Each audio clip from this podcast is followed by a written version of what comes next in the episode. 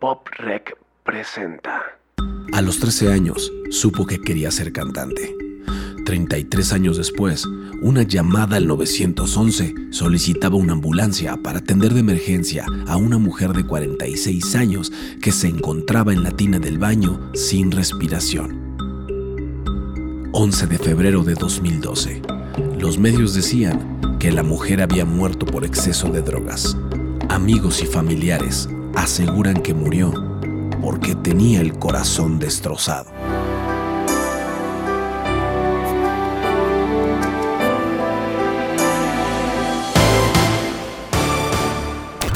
Estás entrando a Biografías, Biografías no autorizadas. no autorizadas. El primer podcast que te revela todos los secretos de por qué algunos artistas la rompen y otros no. Escúchalo Escúchalo. bajo tu propio riesgo. Muy buenas las tengan todos ustedes y sean bienvenidos a este su podcast Biografías no autorizadas. Yo soy su amigo Daniel Spector y para los que no me conocen, no importa, me presento. Soy productor del sello Pop Rec, pero más que eso, hoy soy su amigo, su compa, su brother, su pana, eh, ¿qué otra? Su parcero, amigo. Y hoy, hoy, más que todas esas cosas, seré su guía en esta travesía musical de la gran señora Whitney Houston.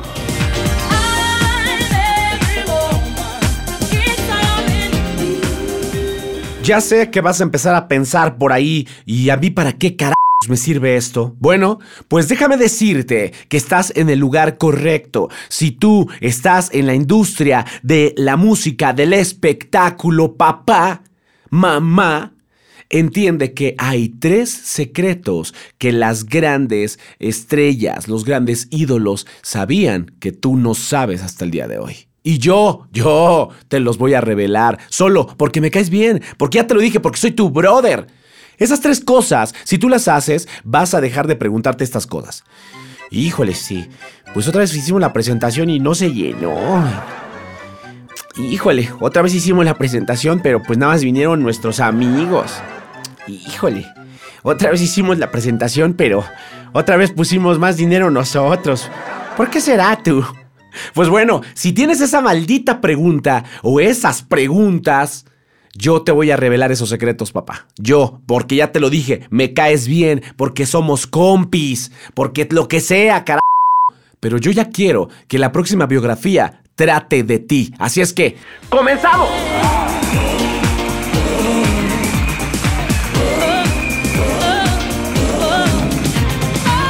Whitney Houston nació en New Jersey en 1963 y como te has de imaginar, por la época le tocó vivir todo el racismo que existió en ese tiempo.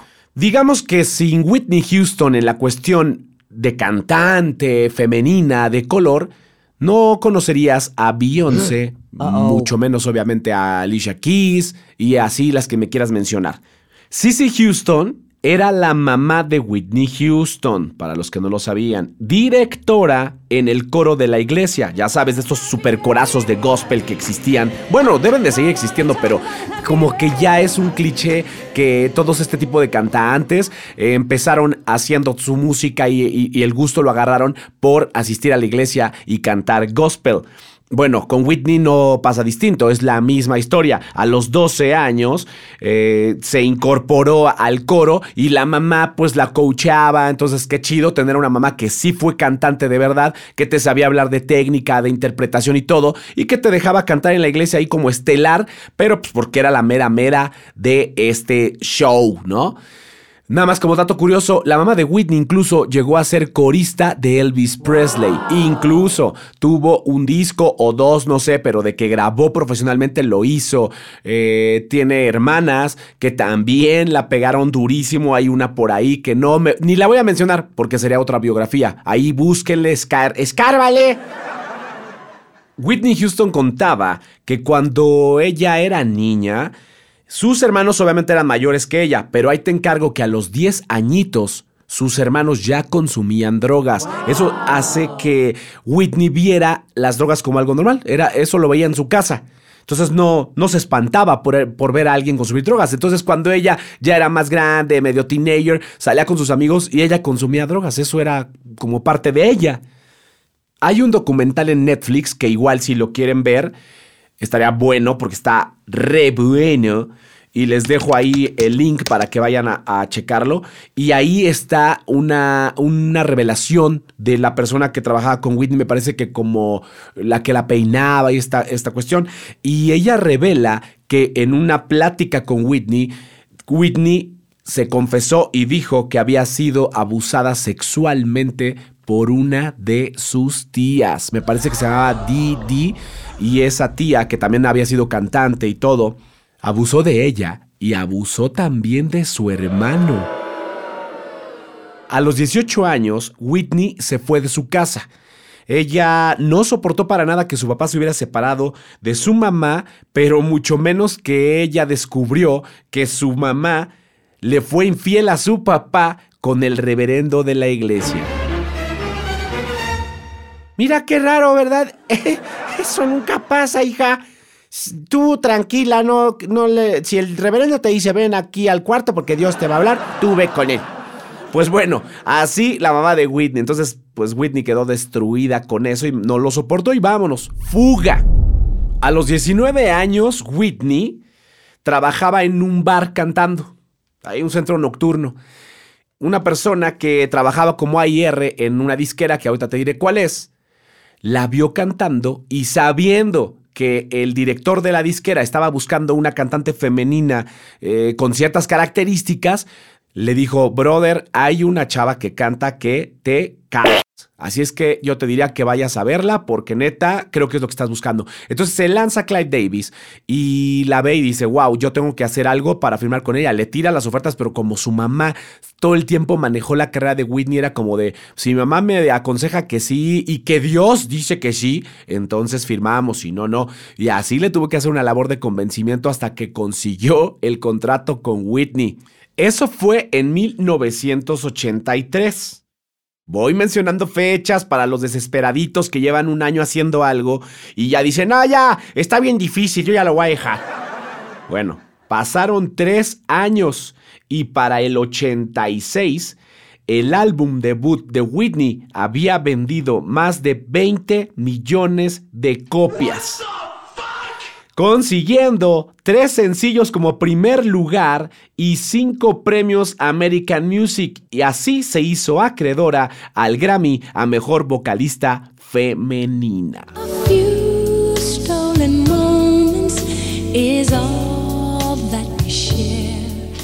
Y de nueva cuenta, tres años más tarde, que ya suena como que no será cabalístico, hijo, porque otra vez son tres años. Bueno, yo no sé.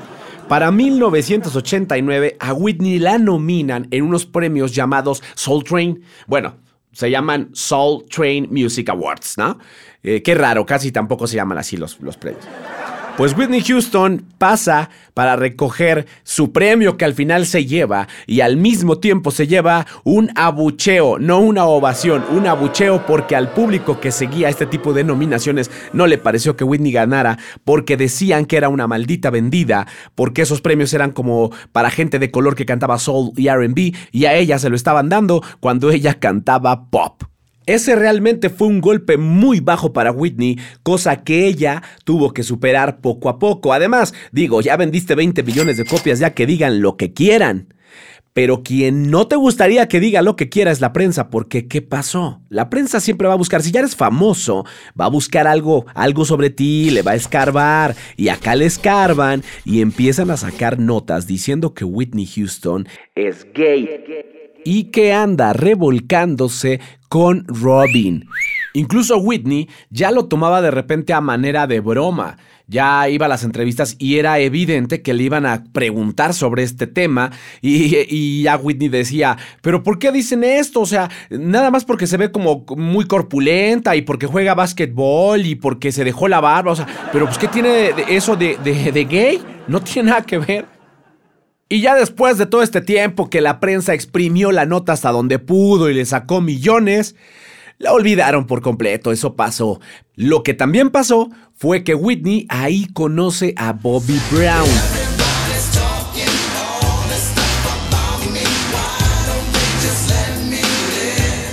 Él también estuvo, dio un show esta noche y en la fiesta de los premios, pues empezaron que a la platiquita, que jijiji jajaja y que bla bla bla bla bla bla. Y de repente dice, oye, ¿sabes qué? Pues me caíste súper chido, te quiero ver en mi fiesta de cumpleaños, ya dije. Y así fue. Fue a la fiesta de cumpleaños, hicieron el clic que les faltaba y ahí te va. Otra vez, hija, te lo dije. Tres años después, ahí tú, si no me quieres creer que es cabalístico. Tres años después, se casa con Whitney Houston, Bobby Brown y después tienen una hija. ¡Y stop! Así llegamos a la primera llamada, el concepto musical. ¿Qué es el concepto musical? Vámonos rapidito para todos los que ya se lo saben. Pero recuerden, amiguitos, todos somos hijos de Dios y tenemos derecho a escuchar. Así es que a los nuevos se los voy a, a repetir. Bueno, el concepto musical en pocas palabras es el ADN de tu proyecto. ¿A qué suenas? ¿Con qué instrumentos grabas? ¿Qué dicen tus letras? ¿Qué es lo que hace que tu música no suene como otro grupo, como otro proyecto? ¿Qué le da ese toque distintivo a tu proyecto? Por eso dije ADN, porque es único. ¿Qué lo hace único? Si desde ahorita llegas con tu papá y le dices, oye papá, ¿qué te parece la nueva canción que grabé? Y tu papá la escucha y te dice, sí, mija, mira, este, pues me encanta mucho cómo haces estas figuritas acá como Whitney Houston. Ya, ya valiste porque ya tu papá te sentenció a que lo primero que le vino a la mente fue Whitney Houston. Amiga, es hora de cambiar. Ahora, la pregunta del millón de dólares. ¿Cuál era el concepto musical de Whitney Houston? Y la respuesta es... Era pop. Así es, escuchaste muy bien. El concepto de Whitney Houston era pop. Y te voy a explicar por qué. Clyde Davis fue el director de la disquera con quien Whitney Houston firmó, pero tenía una gran idea de lo que se necesitaba para romperla en la industria discográfica, así es que mal apunta estas frases. Un artista debe ser original y debe tener ciertas características. Voz original, canciones originales y sobre todo debe tener hits. Eso hará la diferencia. Palabras sabias del señor Clyde Davis. Te invito a ver ese documental en Netflix. Neta, algo vas a aprender. Clyde Davis tenía una cosa muy clara. Él no podía hacer al nuevo James Brown en mujer solamente porque Whitney era negra o de color para los que se ofenden. Clyde Davis tenía que darle pop al mundo, que era lo que en ese momento estaba en tendencia, pero con una, gran voz. Y Whitney tenía una gran voz. Ahora ahí te va. Tan lo sabía así Clyde Davis que organizó con todos los compositores que él consideraba los shit del pueblo. Organizó un showcase y les dijo, voy a presentarles una cantante y quiero que cuando ustedes la escuchen y la vibren y todo el rollo, se pongan a componer específicamente para ella. Ahí te va. Entre las canciones que llegaron y que escogieron para Whitney venía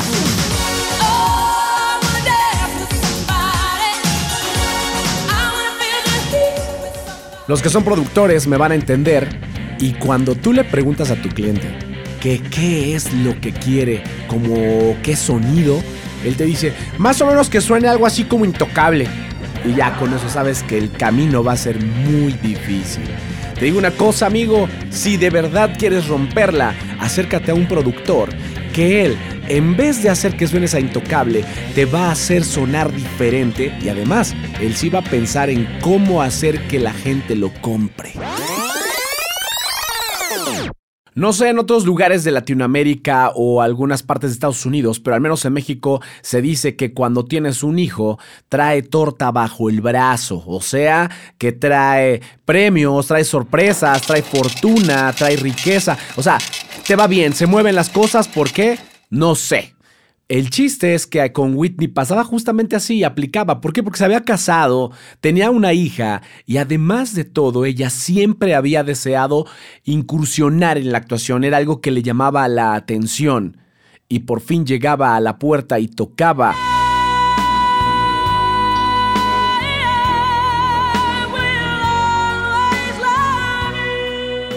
Guardaespaldas recaudaba 441 millones de dólares. De nueva cuenta, Hollywood nos demostraba que cuando un artista se coloca en la pantalla grande, las ventas se van por los cielos. Ahora sí, Whitney Houston era conocida a nivel mundial como un ídolo pop, sobre todo con esta canción de I Will Always Love You, que fue un trayas, un bazuquese. Imagínate nada más el dinero que ganó Whitney, no solamente por la actuación, ganaron por el soundtrack.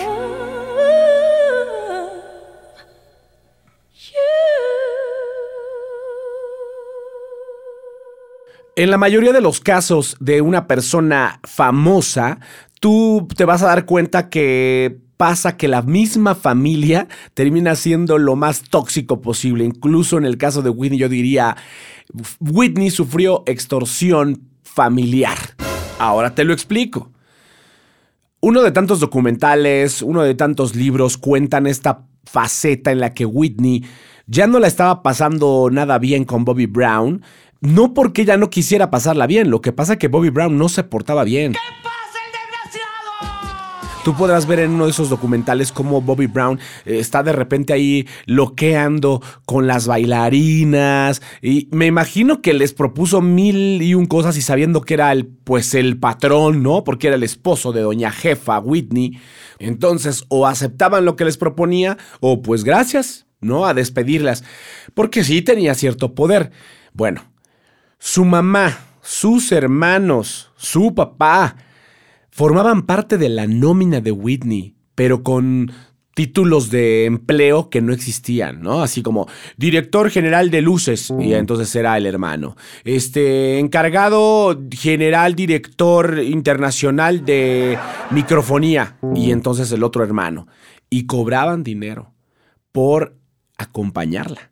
O sea, Whitney terminaba pagándole a su propia familia para que estuviera con ella y ella pues no se sintiera sola porque eh, estar de gira en gira, eh, que ahora sale en la televisión y casi no duermes, entonces lo que más has de extrañar en ese momento es obviamente estar con tu familia. Pero la verdad, ahí te habla de la calidad humana y aquí peor porque es en la parte familiar. Es como si ahorita tú eh, te hicieras súper famoso o tú, más fácil, tu hermana se hiciera súper famosa y tú vas con ella a las giras y de repente te dice, bueno, ya te metí en la nómina, ¿eh? no te preocupes, tú ya estás cobrando.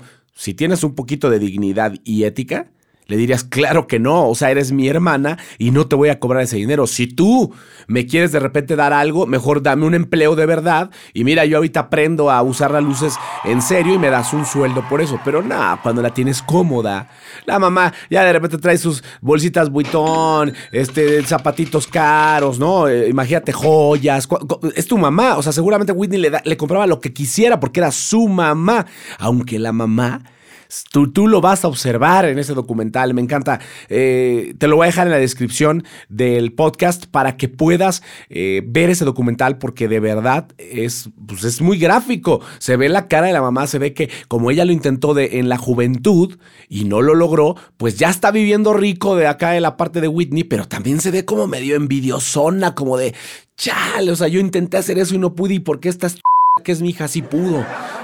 Y eso jamás lo diría tu mamá si realmente te ama.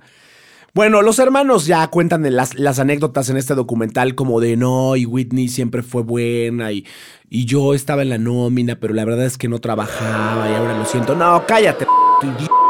Por supuesto que no. O sea, si ahora sí lo sientes porque ya ni tienes el dinero y porque ya lo viviste, pero la neta eran unos vividores. Y ahora te voy a contarte lo que hizo todavía su papá. Cuando Whitney Houston conoció a Bobby Brown, él no consumía drogas, eh, consumía alcohol. Pero Whitney no consumía alcohol y consumía drogas. Entonces, conforme fue avanzando el tiempo, a ver que dame tantita de tu cocaína y le doy. Y oye, dame tantito de tu whisky, venga. Y se empezó a mezclar todo esto y se empezó a hacer más fuerte, porque entonces ya era el amor que se tenían como pareja y aparte compartían estos gustos, pues se fue haciendo cada vez más fuerte esta adicción. Whitney Houston sabía perfecto que Bobby Brown se andaba comiendo a las coristas, pero ella prefería como que No, no hay bronca, no, no, yo no sé nada. Le decían, oye, Whitney, ¿qué onda, Bobby acá? No, este, pues ahí arréglalo tú. Pero no hacían nada, porque a final de cuentas, si querías despedir a alguien, tenías que pasar por Whitney para decirle, ¿lo corro o no? ¿Y tú qué crees que pasaba? Pues no lo corrían. Whitney decía, sí, muy padre, sí, que lo haga, no me importa. Yo lo único que me importa es tener una gran familia y no pienso quitarle a mi hija a su papá. Uh -oh con todo este estrés y todos estos excesos de drogas, eh, andar de gira todo el tiempo, el cansancio, se le empezaba a caer el cabello a Whitney, no le crecían las uñas, ya tenía que usar pelucas y hasta uñas postizas. Imagínate, si de por sí era insegura, con todos los excesos se potencializaba esta inseguridad. Este era un tren que no podías parar tan rápido. O sea, la industria recuerda, cuando estás generando dinero no te van a dejar parar. Vas a tener que seguir generando este capital porque en ese momento eres la gallina de los huevos de oro. Entonces, las giras continuaban. Whitney estaba súper colocada, era la artista del momento, pero también las drogas estaban a todo lo que daba. Imagínate esto, en 1995, un agente de seguridad de Whitney ya había enviado un reporte de que las giras estaban así. Eh, brothers, las giras ya se descontrolaron. Hay cocaína, sustancias tóxicas. Era. Todo el tiempo esto se está consumiendo y nadie está haciendo nada. Incluso llegaban al grado de guardarse las drogas, pues ya sabrás, allá en el Uyuyuy, porque sabían que no podían entrar con droga a Singapur, pues se las metían por donde te conté, por del you know. Estas drogas no solamente estaban dándole en la mother a lo que era eh, la salud de Whitney, también estaban destruyéndole las, las cuerdas vocales y llegó al grado de tener nódulos y ya no podía terminar los conciertos con la voz completa. Desafortunadamente por eso tenían que cancelar fechas. O sea, había conciertos de ya va a estar en dos semanas. No, hombre, pues se dio un pasonzote y no puede cantar. Y se cancelaba la fecha. Imagínate, después de haber metido este reporte, el, uno de los cuerpos de seguridad de Whitney, pues ¿a quién crees que le pasaban los reportes? A la familia de Whitney. ¿Y qué pasó? que me despiden al señor don agente por andar de bocón.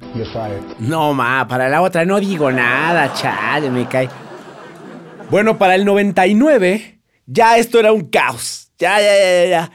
Se había descontrolado por completo y obviamente Whitney se sentía pecadora, como era súper cristiana por la mamá y toda la onda, se sentía muy pecadora y decía, no, ya, eh, soy una drogadicta, soy una...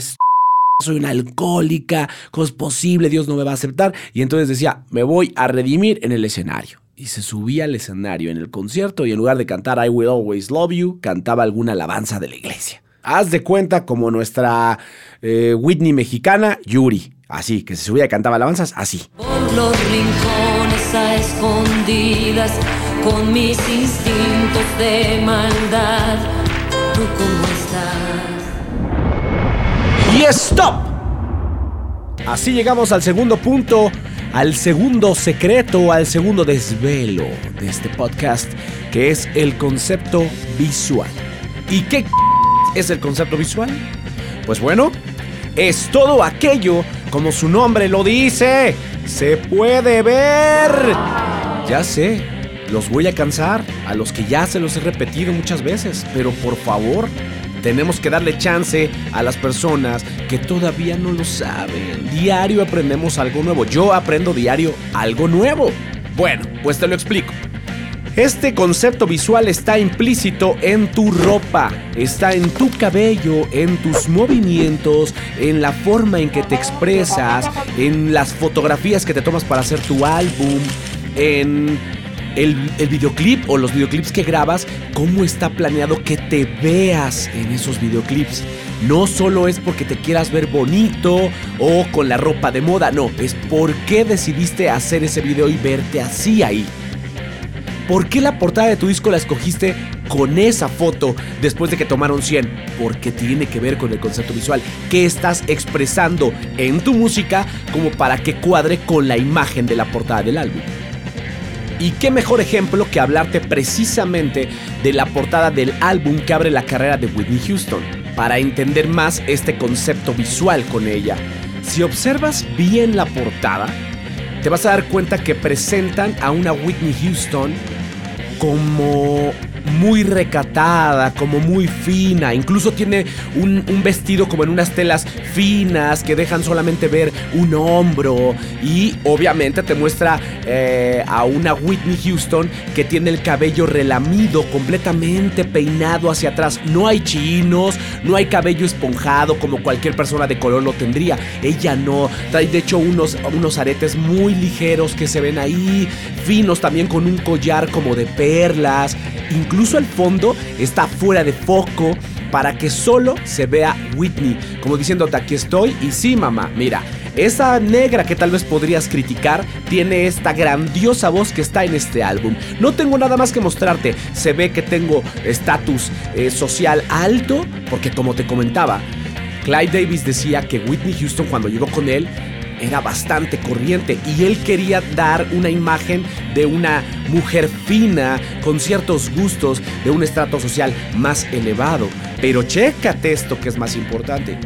Se genera una evolución a partir de este álbum porque esto nada más es para presentar a Whitney y que sea aceptada por este público blanco consumidor porque le van a dar pop. Pero después de eso no tiene que mantenerse todo el tiempo así. Ella cambia su imagen a partir del disco 2 y ya puedes ver una Whitney Houston ahora sí con los cabellos explotados así chinos, como con una playerita de, de tirantes blanca, sonriente, que está como invitándote a bailar, porque también Whitney no, no se encasillaba en hacemos puras baladas, a pesar de que era una gran cantante baladista, también te cantaba canciones que tenían que ver con la época, con la influencia, que eran bailables, para, para tener como dos mercados. Incluso si tú ves la portada del primer álbum y el segundo, Whitney se ve más joven en el álbum 2 que en el primero que te digo que se quiere dar una impresión como más eh, refinada. La vas a ver en sus conciertos con vestido, como con un vestido de noche, vestido para ir a unos premios, vestido para ir a cenar a un restaurante caro, con ropa que el público que consume a Whitney eh, también viste de ese modo. O la ven como algo de wow, esta mujer, qué hermosa es, qué fina es, siempre manteniéndola en eso. No la vas a ver con los jeans o con unos shorts, no en el escenario la vas a ver así. Incluso si tiene una peluca, la peluca tiene cierto corte, bien peinadita, todo. Ya cuando se tiró a las drogas, pues obviamente ya ni cómo ayudarla. Pero en todo lo que fue su carrera de éxitos, así es como salía. Así es que, ahora, la pregunta del millón de dólares. ¿Tú tienes concepto visual? ¿Realmente has trabajado en ello? ¿Alguna vez lo habías pensado? ¿Habías analizado que todos tus ídolos son como un personaje? Si tú trataras de imitar a Whitney Houston en un escenario, tendrías que ponerte una peluca de cierto estilo, tendrías que eh, mover la mano cuando hace figuras de cierta manera, eh, tendrías que ponerte un vestido, tendrías que caminar de cierto modo, incluso tendrías que mover la cabeza de cierta manera para que todos dijeran, oh, está imitando a Whitney, ¿sabes? Pero ya eso creó un personaje en tu cabeza, hay una imagen ahí y como te lo dije, eso es parte del concepto visual. Los secretos que los catapultaron a la fama. Ahora, revelados para ti. Próximamente. Pop Rec presenta.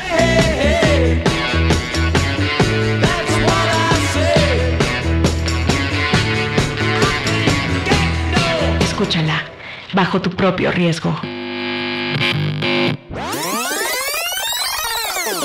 Y bueno, pues ahora sí que después de todas estas cosas que hemos venido contando, de los problemas que tenía con Bobby Brown, del problema de adicciones, de mantener a la familia holgazana, es más, quedaría, ellos podrían haber hecho la película de Parásitos, con las actuaciones de la familia Houston como protagonistas.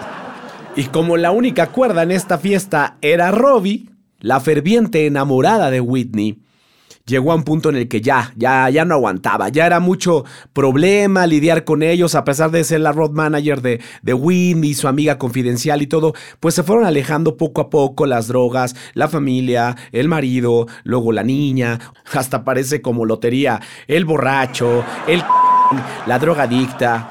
Bueno, pues solamente nos quedaba una persona cuerda. En 1999, terminando una gira, Robbie terminó la presentación. Última presentación, ya no se despidió de nadie, simplemente salió y se fue. Y ya, sin ningún capitán al mando de todo esto, obviamente iba a empezar la decadencia. Y así fue arrancó la decadencia. Ya para el 2000, imagínate de cómo estaba tan mal Whitney, que lo que hicieron es para una presentación y unos premios, mejor la reemplazaron porque como ya se le iba el wifi, o sea, estaba cantando el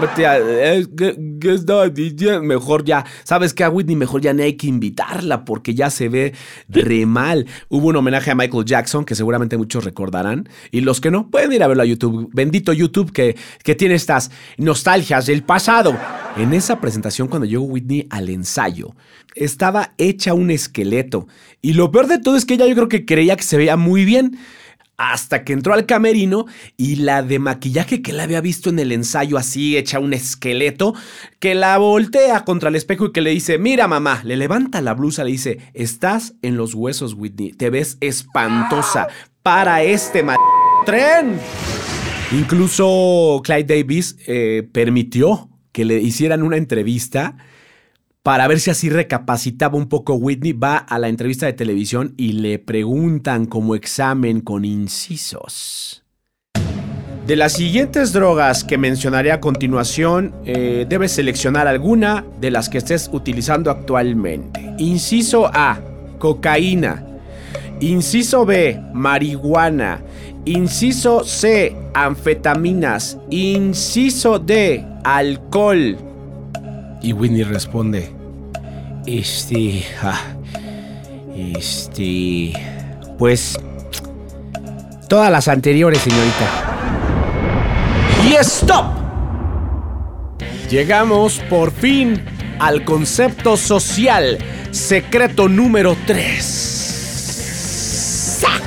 El concepto social es todo lo que está pasando a tu alrededor. Así es, mi querido nuevo amigo que me escuchas aquí en este podcast. El concepto social tiene que ver inicialmente con el entorno en el que tú te desenvuelves, ya sabes.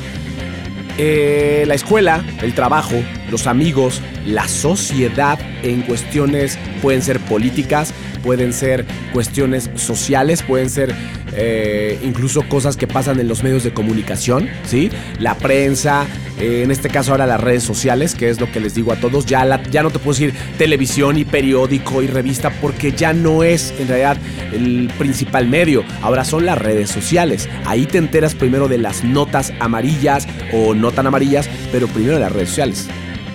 Bueno, este entorno tiene que ver para que tú sepas medir qué es lo que le está importando a este entorno, qué le preocupa.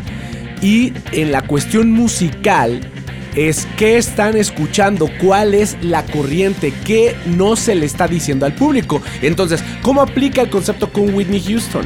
Una de las estrategias que utilizó Clyde Davis para poder distribuir a Whitney fue precisamente eso, ignorar totalmente como si ella no fuera de color.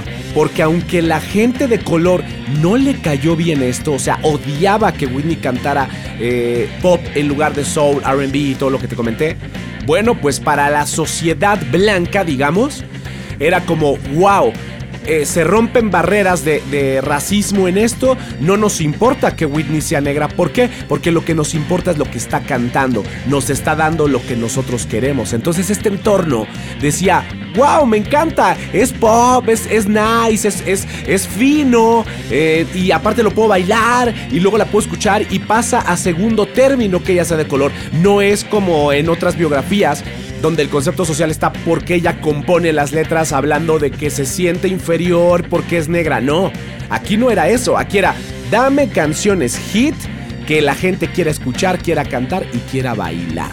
Si tú logras eso y te metes en la corriente correcta, que esto aquí te voy a volar la cabeza. En este momento se está dando, ya llevamos varios años, en los que el género del reggaetón está con todo, ¿no? Y la mayoría de los artistas, en lugar de verlo como una oportunidad para refrescar sus conceptos, lo vieron como en contra. Empezaron a manifestarse artistas, yo creo que a nivel Latinoamérica, sin problema. Acá en México pasó mucho. No quiero mencionar nombres porque van a quedar como ridículos. Eh, empezaban a estar en contra de no, que la música es este, provocativa, que las letras son súper eh, misóginas y bla, bla, bla, bla. Ok, perfecto. Dejemos a un lado si el contenido si es ese o no.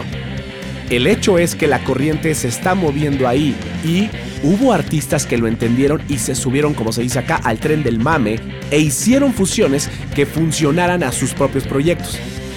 Y hicieron colaboraciones con algunos reggaetoneros que estaban a nivel eh, mundial muy muy colocados y eso hizo que se refrescaran sus carreras.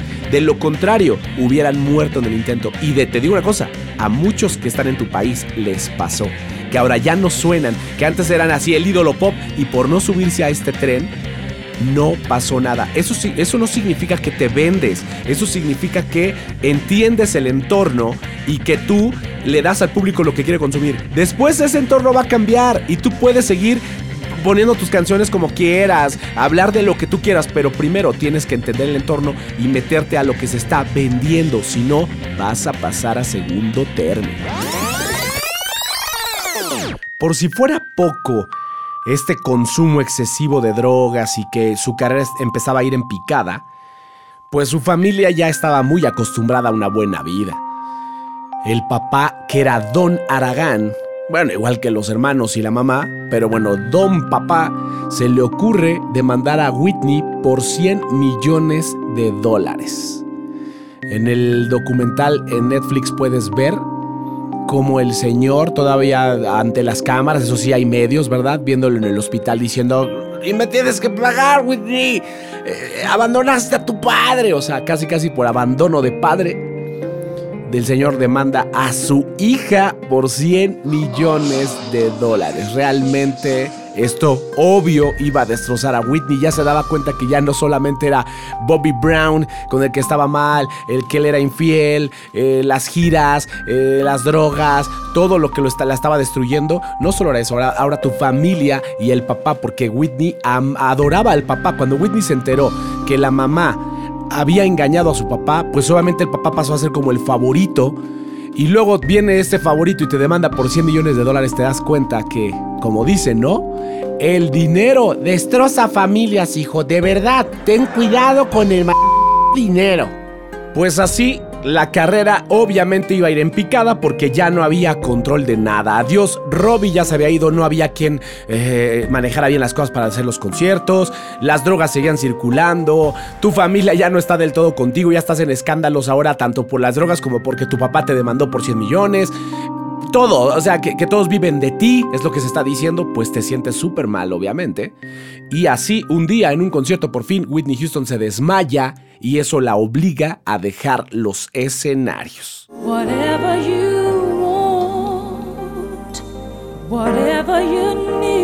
Con esta situación lo que hace Whitney es empezar de nuevo, se va a vivir a Atlanta, eh, siente que esta puede ser como un nuevo comienzo, siempre le había gustado Atlanta, quería estar allá, dejar un poco ya los escenarios, recuperarse sobre todo.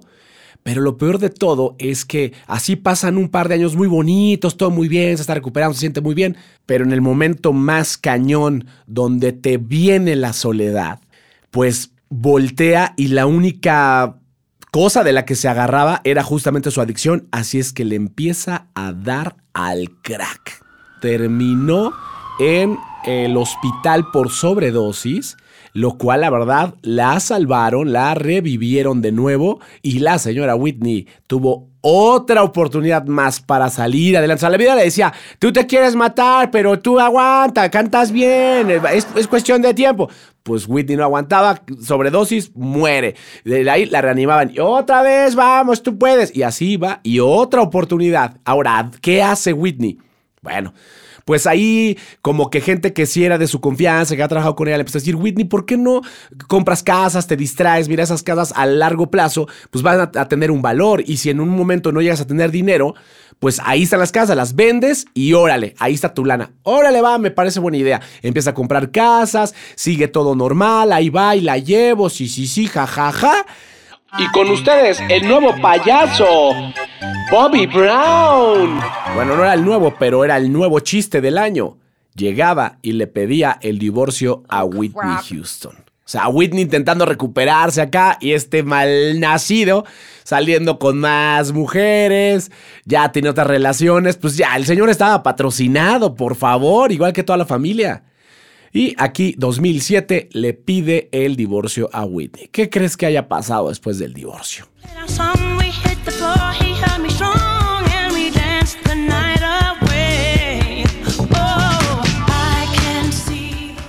Pues antes de contarte qué fue lo que pasó una vez que Bobby Brown le pidió divorcio a Whitney Houston, creo que lo más importante fue esta rolita que acabas de escuchar, porque es el último disco que grabaría Whitney Houston. Y te digo que, en mi opinión, la neta es un discazazazo. O sea, tiene música muy bien hecha, tiene una gran producción.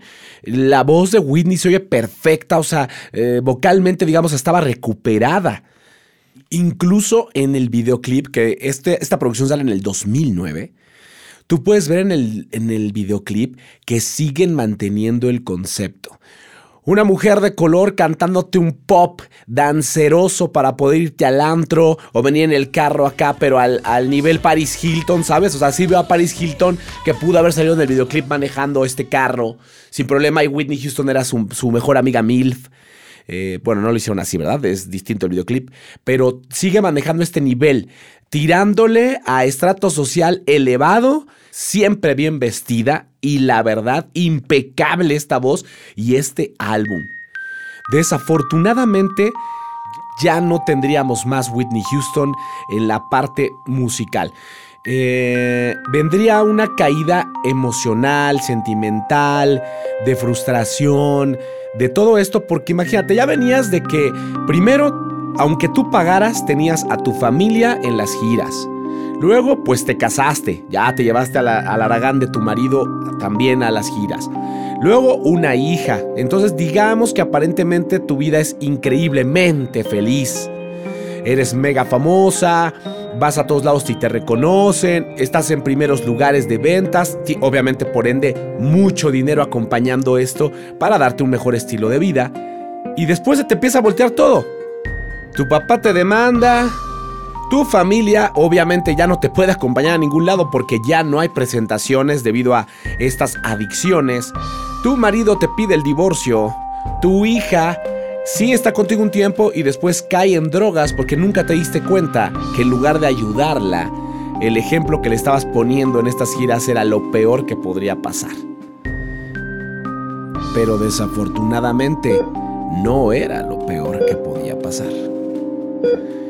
Lo peor llegaría el 11 de febrero del 2012, cuando encontraron a Whitney Houston sin vida en la tina del baño del hotel en el que se hospedaba.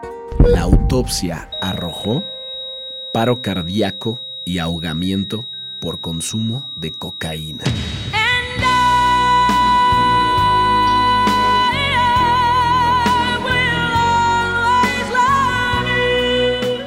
Y así llegamos al final de otra biografía no autorizada.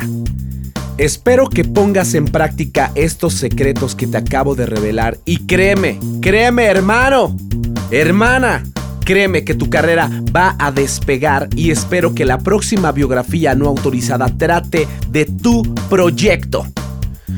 No olvides ponerle atención a los conceptos. Si no tienes concepto musical, ya tienes que analizarlo y arreglarlo. Arregla tu concepto visual y tu concepto social. Pon atención qué vas a decir en tus letras, por qué lo vas a decir, a qué público está dirigido y entonces así estoy seguro, lo puedo afirmar que la vas a romper.